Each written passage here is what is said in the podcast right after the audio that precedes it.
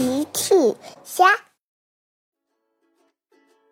小朋友们，今天的故事是超级飞侠参加瑞贝卡的生日派对。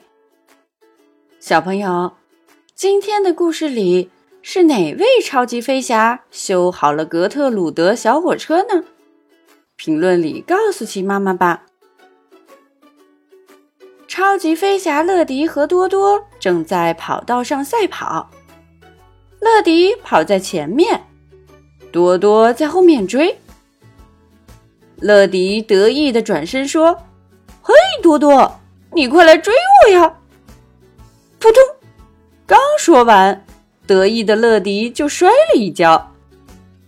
呵呵呵呵呵，多多笑了起来。乐迪爬起来，也笑了起来。呃，呵呵。这时，控制室里传来了金宝的声音：“乐迪，乐迪，请到控制室来，有新的任务。”多多，我得出发了，再见。乐迪开往控制室。嘿，金宝，今天的包裹要送到哪里？乐迪，今天你要去给小猪佩奇送包裹。乐迪很喜欢佩奇，准备启动，向佩奇家出发。不一会儿，乐迪就来到了佩奇家。乐迪变身机器人形态，你好，我是乐迪，每时每刻准时送达。佩奇，你的包裹。佩奇接过包裹，谢谢你，乐迪，这是我要送给瑞贝卡的生日礼物。佩奇把包裹拆开，是一个非常漂亮的胡萝卜。今天是瑞贝卡的生日，我们要举行一个生日派对。乐迪，你也一起来吧！太好了。乐迪很喜欢参加生日派对，生日会马上就要开始了。乐迪和佩奇坐上了猪爷爷的格特鲁德小火车，他们一起往瑞贝卡家开去。开着开着，小火车突然停了。怎么回事？稍等，我检查一下。猪爷爷下车检查。哦，糟糕！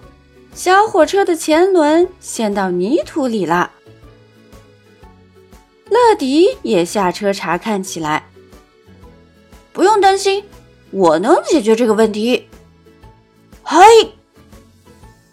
乐迪一使劲儿，很轻松的把火车头从泥坑里抬了出来。佩奇说。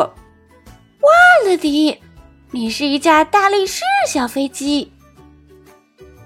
现在，格特鲁德小火车又可以启动了。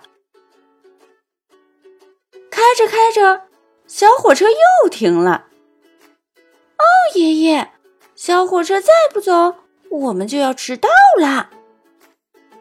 我再去检查一下。猪爷爷再次下车检查。但是这一次，小火车并没有陷入泥土啊。呃，可能是机械出了故障。乐迪也下车检查。